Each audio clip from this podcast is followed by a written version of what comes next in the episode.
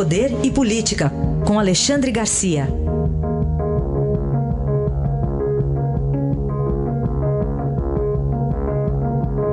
Alexandre, bom dia. Bom dia, Raíssa. Bom dia, Carolina. Bom dia. Vamos começar com a cirurgia e já a recuperação iniciada do presidente Jair Bolsonaro, Alexandre. Pois é, a segunda cirurgia do atual presidente, né?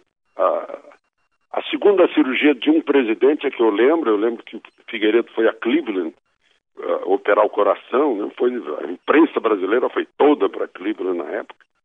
E a primeira foi dia 27 de, de janeiro para tirar a bolsa, e agora, né? Uh, mas a surpresa, ou não, é que durou cinco horas porque estava cheio de aderência. Né? Aderência é quando grudam as alças intestinais, no, no, o próprio intestino se gruda ou gruda na parede abdominal. Né? É, no caso da facada do Adélio, é, isso jogou na cavidade abdominal sangue, fezes e cria fibrina que faz essa, essa ligação. Isso aí é altamente prejudicial, precisa de um trabalho muito, muito é, é micro né, cuidadoso para não lesar os intestinos. Uh, o, o, o doutor Macedo é, é, um ótimo cirurgião e com isso deu certo. O doutor Macedo, certa vez, me falou que uh, se queixava que o presidente estava uh, exagerando nos esforços, levantando pessoas pesadas. Né? Agora mesmo, no domingo, ele, ele puxou essa, um menino de nove anos para dentro do, do carro presidencial, na véspera da eleição, já com com dieta líquida, mas isso esgarça a musculatura do intestino. Não há musculatura que aguente quatro cortes. Né? Uh, isso acontece também com, com uh, várias cesáreas, por exemplo, né? três, quatro cesáreas, a, musculatura já não aguenta mais, aí vai ter teve que botar essa tela. Né? Eu, pelo que eu vi na foto, está em, tá em ampla recuperação, está querendo sair logo, quer ir para a ONU, né? isso vai depender da evolução. Então, agora é esperar. Nós temos um presidente operado, né? É, mais uma vez. Vamos falar sobre os ecos do 7 de setembro, celebrado com pompa pelo presidente Bolsonaro e alguns ministros? Pois é, eu, eu assisti o 7 de setembro lá em Porto Alegre, né? Eu vi pela televisão, o, o, é, por imagens, pela televisão, não por imagens, pela rede social, é, essa história do menino que eu mencionei há pouco, né? O menino vibrou, menino Ivan, de nove anos, olhava para o presidente, fazia os mesmos gestos dos presidentes, depois ele saiu, é, foi o meio das pessoas, regeu a, a, a, banda, mas lá em Porto Alegre teve muita, muita, muita chuva, né? Eu agradeci essa chuva, porque faz 100 dias que não vejo chuva aqui em Brasília. Mas, e vi um grupo um grupo de preto dizendo que estava de luto pela democracia. A princípio eu pensei que fossem refugiados cubanos e refugiados venezuelanos, né, que têm motivos para estar de luto pela democracia. Depois me disseram, não, são brasileiros. Né. Eu disse, puxa, mas eles estão provando que há democracia porque eles estão fazendo uma manifestação eh, contrária às cores do dia, contrária à data, né?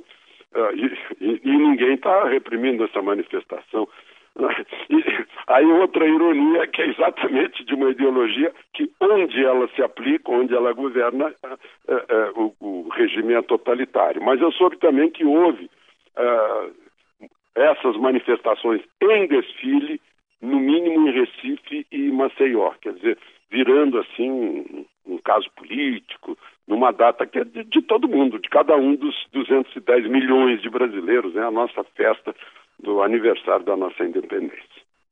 Para a gente fechar, Alexandre, ainda muita repercussão e reação da questão envolvendo a indicação de Augusto Aras para a Procuradoria-Geral da República.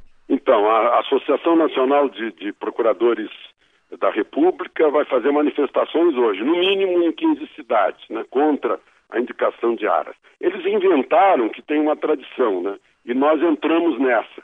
A tradição que começou em 2013, tradição que era só em governos de PT, isso não é tradição. Tradição tem 100 anos, né? De alguma coisa.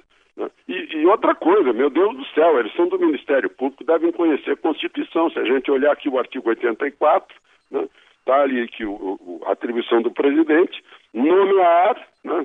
após aprovação do Senado, entre outros, o Procurador-Geral da República.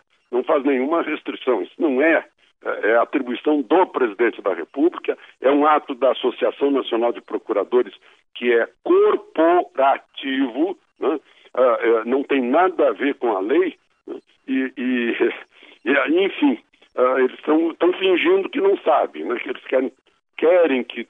Ah, porque, vejam só, o, o sujeito que é da ativa do Ministério Público está trabalhando, está trabalhando lá no prédio do Ministério Público, mas não é associado da Associação Nacional, não pode, não pôde votar nessa pseudo escolha que fizeram.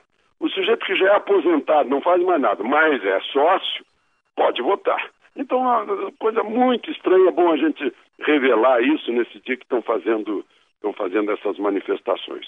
O indicado Aras, a partir de hoje, vai ter pouco tempo, né? vai ser uma correria, porque a Raquel Dodge termina o mandato dela dia 17. Está né? Tá, tá faltando poucos dias, praticamente uma semana. E vai lá para o Senado, naquela mesma uh, na, aquela mesma uh, caminhada que fazem indicados para o Supremo, né? pedindo votos, mostrando simpatia em relação à sabatina a que vão ser submetidos e depois pedindo votos lá para o plenário. Cria uma, uma certa dependência de pessoas, mas ao mesmo tempo eles estão lá representando os estados brasileiros, é o que diz a Constituição que é assim. E já tem data para essa sabatina, Alexandre? Não, ainda não tem. Ainda não, né? Ainda não tem. Provavelmente, né, o, o presidente do Senado vai conversar com as lideranças para marcar o mais breve possível, para não ficar vago, né? Como a gente cansou de anunciar aí que ia ficar vago, ia assumir o interino e não, e não aconteceu nada disso. Aí está a análise de Alexandre Garcia, que volta amanhã ao Jornal Dourado. Obrigado. Até amanhã. Até amanhã.